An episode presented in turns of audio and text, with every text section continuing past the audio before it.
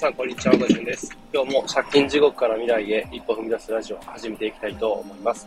えー、本題に入る前に一つ報告させてください。えー、昨日ですね、ありがたいことに、この放送ですね、僕自身が去年の4月に始めたこのチャンネルの再生回数をですね、えー、なんと1000回を達成しました。えー、でもね、いつも聞いてくださる皆様のおかげでございます。えー、去年の4月から始めて、えー、何度も何度もね、えー、挫折したりとか、途中で1ヶ月近くお休みをしたりだとか、いろいろあったんですけれど、こうしてね、続けてきてこれたのも、本当に聞いてくださる方の、ね、反応とかがあったおかげで、えー、またね、明日も頑張ろうっていうふうに思えたので、本当にありがとうございます。えー、また今後もね、続けていくので、えー、またぜひぜひ聞きに来てくださると嬉しいです。そんな感じで、え、今日の本題に入っていきますけれども、え、今日はですね、え考えることをやめないということで、えー、えお話ししていきたいと思います。えー、まあ、どういうことかっていうとですね、えー、やっぱりこうよくあるのが思考停止は危ないとかって言うんですね。で、まあ昔は、あ特に発信を始める前は、まあとりあえず確かに思考停止してるのが危ないなっていうふうに思ったんですね。で、どういう状態かっていうと、受け身の状態だと思います。もう人に言われるがままあに動く。で、こう自分で、えー、思考して能動的に動くっていうのがもうできてない状態が思考停止の状態だと思っています。で、これどういうふうにこう危険かっていうと、ね、基本的に指示待ち人間になってしまうんですね。で、僕が本当にね、こう20代前半とかの頃そんな感じだったんですけど、特に、えー、こう、規模の大きな工場とかでよくある光景だとは思うんですけど、結構ね、こう、トップダウン型というか、上からの指示に従って、えー、ね、現場の人間が動くっていうのが、すごい、こう、しっかり決められている職場で、で、やっぱそれどうなるかっていうと、こう弊害として、えー、一人一人のね、えー、作業員というか、現場の人間の人が、自分で、えー、思考して何かやるってことをやめてしまうんですよね。っていうのも、それを、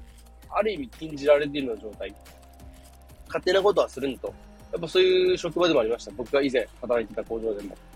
で、え何かあればね、え上司にすぐ報告をして、指示を仰ぎ、それでね、えその後の対応を決めましょうっていう風で、何かあった時にもう上司が、あもし近くにいないとか手が空いてなかったら、上司が来るまでずっとただ待ってるっていう状態。めちゃめちゃもったいないですよね。この時間とか、あその作業するね、人がこう余っちゃってる状態なので。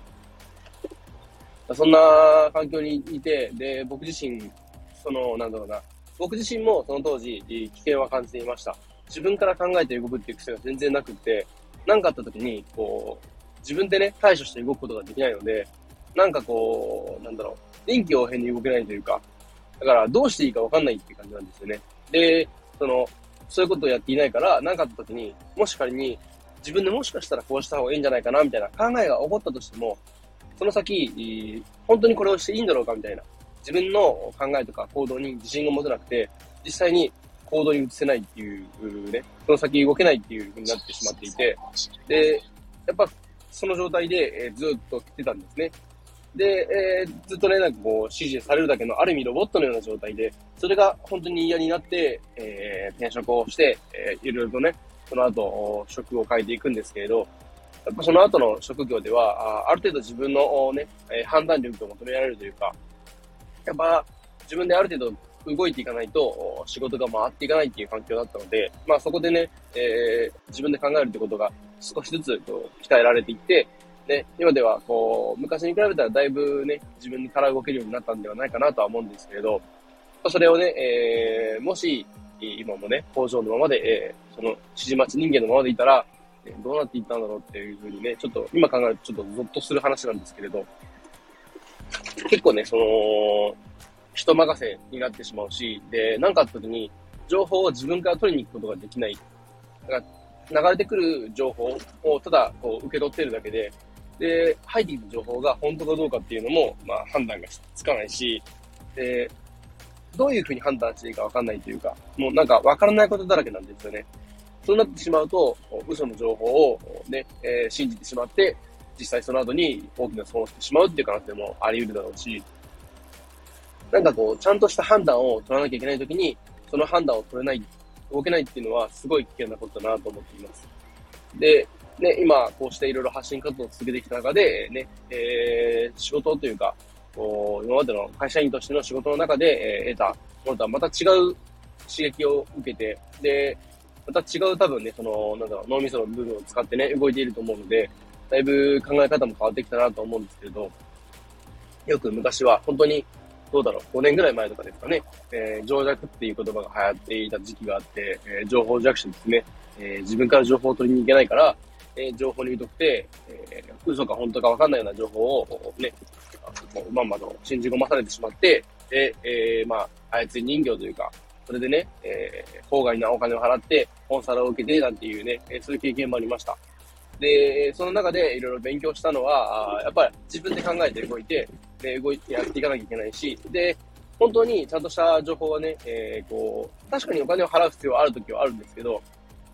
でも、むちゃくちゃそんな高いね、えー、お金を払って、えー、行かないと情報が得られないっていうわけではななかったんですよね。自分でよく調べて動いていけば、最低限の知識を得られるし、今、こんだけね、えー、まあネットが発達している世の中で、えー、それなりのこう検索する力とかを身についていれば、それなりにこう自分で最低限のことはできてしまいます。それこそ今は AI が発達してね、えー、検索よりも AI に聞いた方が早いなんてことも、えー、ね、これから進んでいくのかもしれないんですけれども、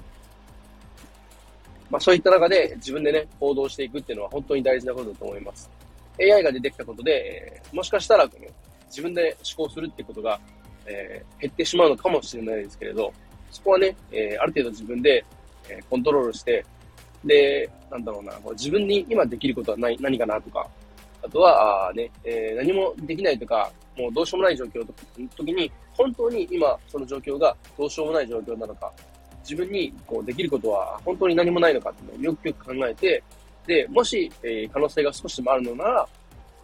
もうね、えー、今自分にできることを探して、えー、とりあえず手を動かす、頭を回すっていうことをしていった方がいいんじゃないかなと思います。え以前はですね、本当にこう、些細なことで、えどうしようどうしようってなると、もうパニクってしまって、そこから動けないっていうことが多々あったんですけれど、今は予約というか、なんというか、ね、えー、かあった時とかでも、うん、まあ今困ったなっていうことが起きた時に、トラブルが起きた時に、今のこう現状を整理して、で、何が問題か、で、問題解決するために、え、どうしたらいいのかなっていう、まず方向性を考えて、そこからね、今自分にできること、そして、えー、するべきこと、で、それを照らし合わせて、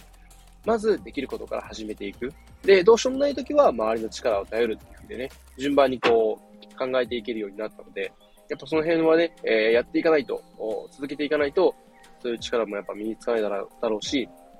そういうのをやっぱしていけば、誰でもね、えー、自分で、えー、思考できるようになるというか、動けるようになると思います。能動的に動くって結構難しいな、すごい思ったんですけど、やっていけば、ちょっとずつそれに自分自身慣れていって、えー、それがね、当たり前になっていくんじゃないかなと思います。僕自身もまだまだな部分ありますし、気が回らなかったなってあって反省することとか、この時はこうしていればよかったなって反省すること、反省すること結構あるんですけれど、